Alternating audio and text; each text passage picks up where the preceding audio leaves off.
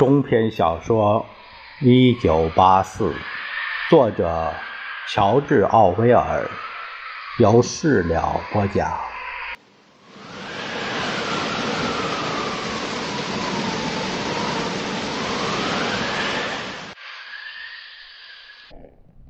我们还能在这儿再来一次。茱莉亚说：“随便哪儿用来藏身的地方。”只用两次还是安全的，当然，一两个月内是不能用了。他一醒来就变了样，动作干净利落。他穿上衣服，系好红饰带，开始安排回去的路线。这件事似乎理所当然的要交由他做。他显然拥有温斯顿所欠缺的处理实际问题的能力。再说，他看上去对伦敦周围的乡村十分了解，无数次的集体远足让他积累了经验。他安排的回程路线和他来时大不相同。他要和他从另一个火车站出去。他说：“回去的路。”永远不要和来时一样，就好像在阐述某个重要的原理。他先离开，半个小时后，温斯顿再离开。茱莉亚告诉他一个地方，四天后他们可以在下班后到那里相会。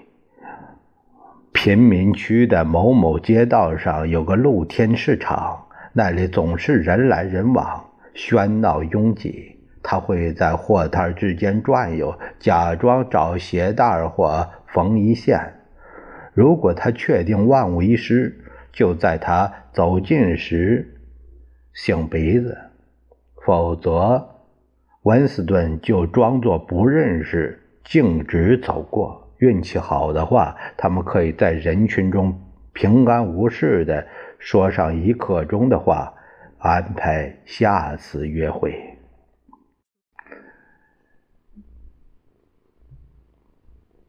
我现在必须走了。他一记住他的话，茱莉亚就立即说：“我要在十九点三十分回去，我得为青少年反性同盟。”花上两个小时发放传单，或者做些其他什么事，这是不是很讨厌呢？能帮我梳下头吗？头发里有树枝吗？确定有吗？那么再见吧，亲爱的，再见。茱莉亚扑到温斯顿怀里，狠狠地吻他。过了一会儿，他从那些小树中拨开一条路。没有一点声音的消失在树林里，而他依然不知道他姓什么，住在哪儿。但这个无关紧要，因为他既不能在室内相会，也不可能用文字交流。实际上，后来他们再也没到树林中那块空地去。自此之后，整个五个月，他们只有一次真正做爱的机会，那是在茱莉亚告诉他的另一个隐蔽之所——一个废教堂的钟楼上。三十年前的一颗原子弹曾轰炸过那里，它是个很好的藏身所。只要你走得到，通往那儿的路非常危险。在其他时间，他们只能在街上相会，每晚都在不同的地方，每次都不超过半小时。通常在街上，他们还能勉强说上些话。他们在拥挤的街道上毫无目的的走着，算不上并肩而行，也从不两两相望。他们用一种奇特的方式断断续续的交谈着，就好像……时亮时灭的灯塔，每每遇到身穿党员制服的人，或是接近电瓶，他们就突然噤声，几分钟后再接着之前中断的地方讲下去。到了约定好的分手地点谈话也会突兀中断，到第二天晚上再直接接上。这样的谈话方式，茱莉亚似乎习以为常。她管这个叫“分期谈话”。她讲话时不动嘴唇，令人惊讶。而在近一个月的晚间约会中，他俩只接了一次吻。当时他们正默默无语地走在一条小巷子里。这个居里啊，从不在主要街道以外的地方说话。突然传来一声巨响，大地颤抖，漫天黑烟。温斯顿侧着身子倒在地上，又疼又怕，一定是火箭弹落在附近。突然，他发现茱莉亚的脸离他只有几厘米。他的脸色如死人一样的苍白，就像涂了白粉，嘴唇也同样苍白。他死了。文斯顿紧紧地搂住他，发现自己亲吻的却是活人才有的温暖的脸庞。一些粉末样的东西跑到他的嘴里，原来两个人的脸上。都落了一层厚厚的灰泥。有几个晚上，他们来到约会的地方，又不得不走开，连打招呼的机会都没有，因为刚好有巡逻队从街角走过，或者正好有直升机在头顶转悠。即使不那么危险，他们也很难找到约会的时间。温斯顿一星期工作六十个小时，Julia 工作时间更长。他们的休息日要根据工作的繁忙程度而定，经常凑不到一起。反正对 Julia 来说，很少有哪个晚上是完全空闲的。他将大量的时间花费在听演讲、参加游行、散发青少年反性同盟传单、准备仇恨州旗帜、为节约运动募捐之类的事情上。他说：“这是伪装。如果你能在小事上循规蹈矩，你就能在大事上打破规矩。”他甚至说服温斯顿拿出一个晚上的时间兼职军用品生产。很多表现积极的党员都义务参加了，因此每个星期都有一个晚上，温斯顿要花四个小时待在昏暗通风的工作间里，在电瓶的音乐和锤子的敲打声中做着令人烦闷的工作。他要用螺丝将金属零件拧在一起，这大概是炸弹的引爆装置。在教堂钟楼约会时，他们将之前断断续续的谈话所造成的空隙填满。那是个炎热的下午，钟楼的小方房间里空气质闷，充斥着鸽屎味儿。他们坐在尘土淤积、树枝漫步的地板上，聊了好几个小时的天儿每隔一段时间，都要从窗户缝外看看，以确定有没有人接近。Julia 二十六岁，和三十多个女孩挤在一间宿舍里，一直生活在女人的臭味里。我是多么恨女人，他补充道。而正像他猜测的那样，Julia 在小说司里负责写作机。他喜欢他的工作，他要发动并维护一台功率超大又极其复杂的马达。他并不聪明，但他善于动手和。机器打交道让他感觉自在，在计划委员会提出总观点到最后改写队的修饰润色，他能描绘出小说制造的整个过程，但他对最终的成品没有兴趣。他说他不大喜欢读书，书和果酱、鞋带一样，无非是一种不得不生产的商品。六十年代初以前的他已经想不起来了。在他认识的人里，唯一经常谈到革命前情况的人就是他的爷爷，而他在他八岁时就消失了。上学时，他当过曲棍球队的指挥，曾连续两年拿下体操比赛的奖杯。在参加青少年反性同盟前。他还做过侦察队的队长、青年团的支部书记。他的表现一贯优秀，他甚至入选小说私下的色情科，这是声誉良好的标志。那可是为群众生产低级的色情文学的地方。据他说，在那儿工作过的人管他叫“垃圾间”。他在那儿干了一年。协助生产诸如《刺激故事集》或《女校一夜》这样装在密封套里的书，年轻的群众偷偷的买回去，给人留下买违禁品的印象。书里写了什么？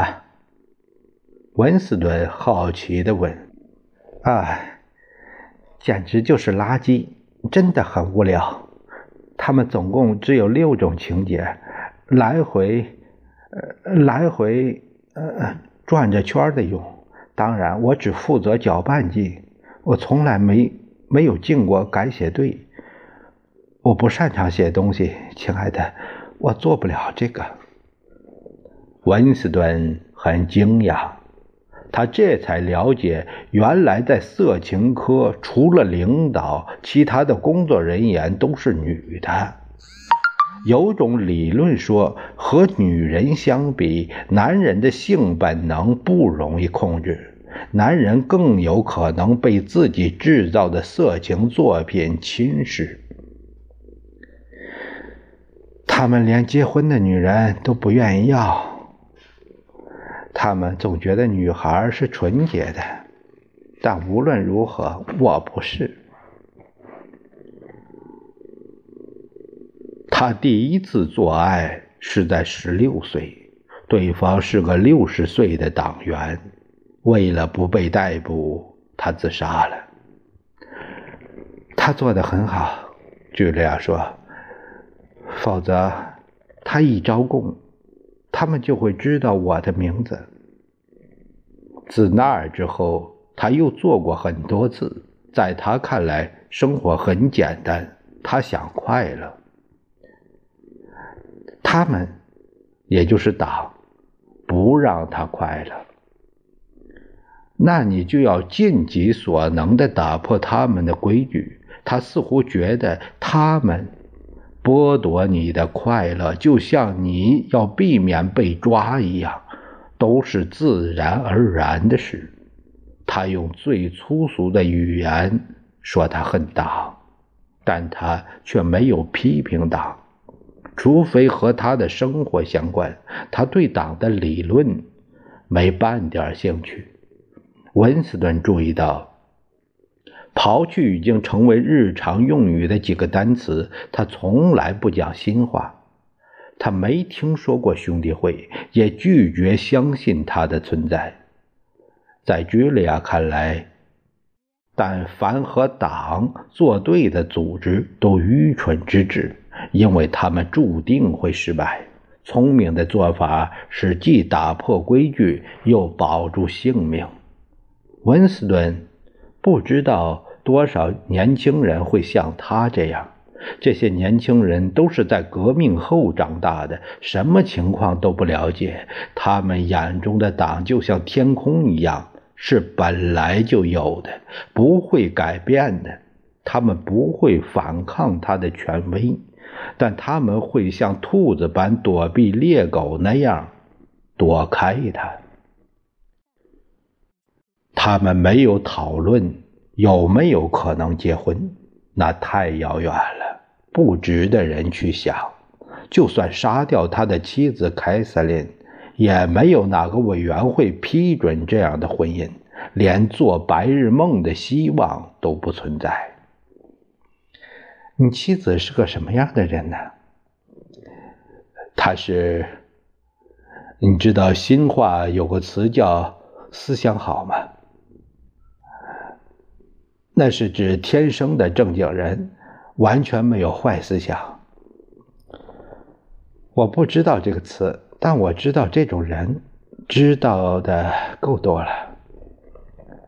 他开始向茱莉亚讲述他的婚后生活，很奇怪，茱莉亚好像早就清楚这种生活的大致状况。他向茱莉亚描述他如何一碰到凯瑟琳的身体，他就变得僵硬，描述他。如何紧紧抱住他，却仍像使劲推开他一样，就好像他曾亲眼见过、亲身经历过。和茱莉亚说这些事情很容易。无论如何，那些与凯瑟琳相关的回忆已不再痛苦，他们已经变得令人讨厌。如果不是因为一件事，我还是可以忍受下去的。”温斯顿说，“每个星期，凯瑟琳都会在同一个晚上强迫强迫我进行那没有感情的仪式。他讨厌这事，但又没有什么能让他不做这件事。他管这个叫‘你想都想不到’。”我们对党的义务，茱莉亚立即接道：“你怎么知道，亲爱的？我也上过学的。每个月学校都会对十六以上的女孩做一次性教育讲座，青年团也是，他们灌输你好几年。我敢说，那对很多人都起了作用。当然，你也说不准，人总是虚伪的。”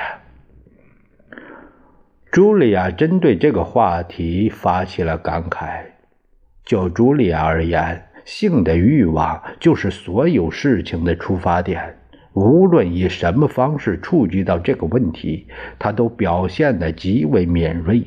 和温斯顿不同，他清楚党宣扬禁欲主义的深层原因。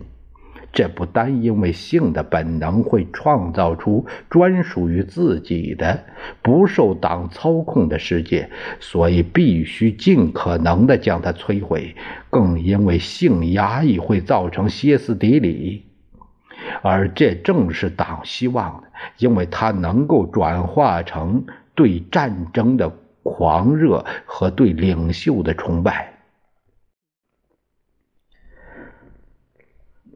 你会在做爱的时候花光力气，之后你感到快乐，什么事都不去想抱怨，而这样的感觉是他们不能容忍的。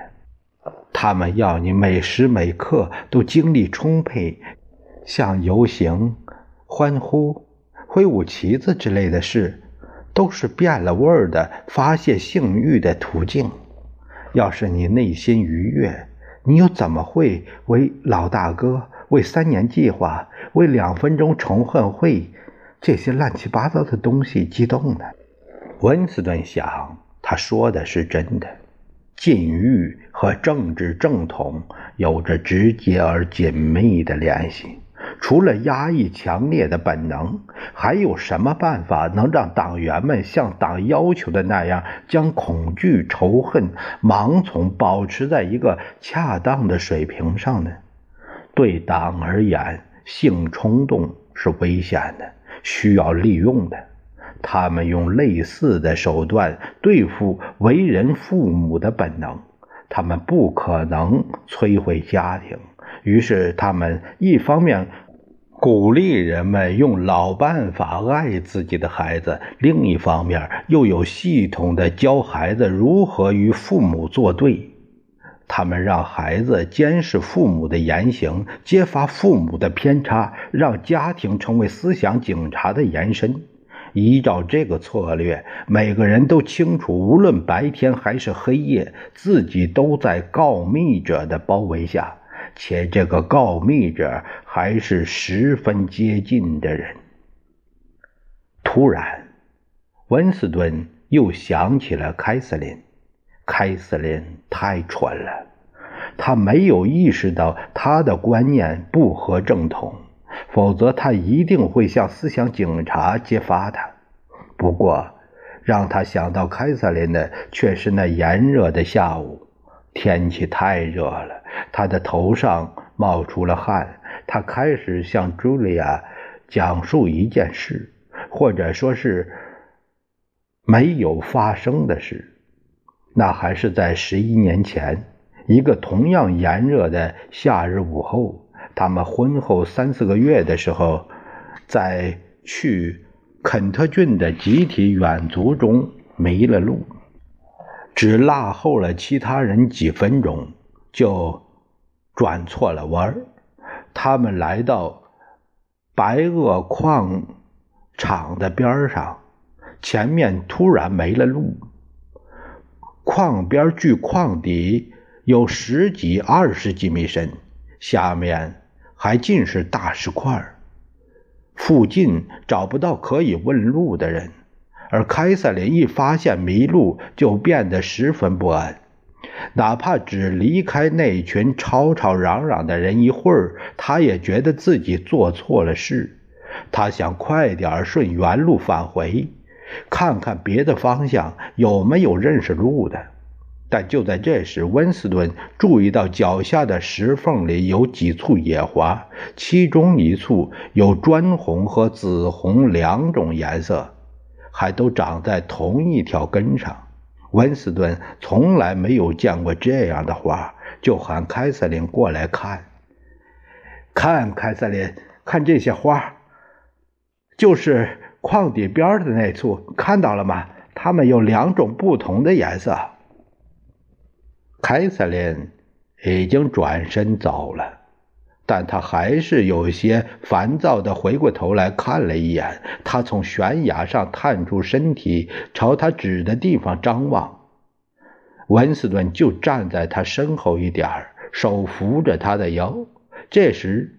温斯顿突然意识到他们有多么孤单。树叶是静止的，小鸟也好像睡着了，周围没有一个人影。这种地方不大可能藏着话筒，就算有，也只能记录下声音。这正是午后最炎热、最让人昏昏欲睡的时刻。炽热的阳光射在他们脸上。汗珠顺着他的脸颊流了下来。突然，他蹦出了一个念头：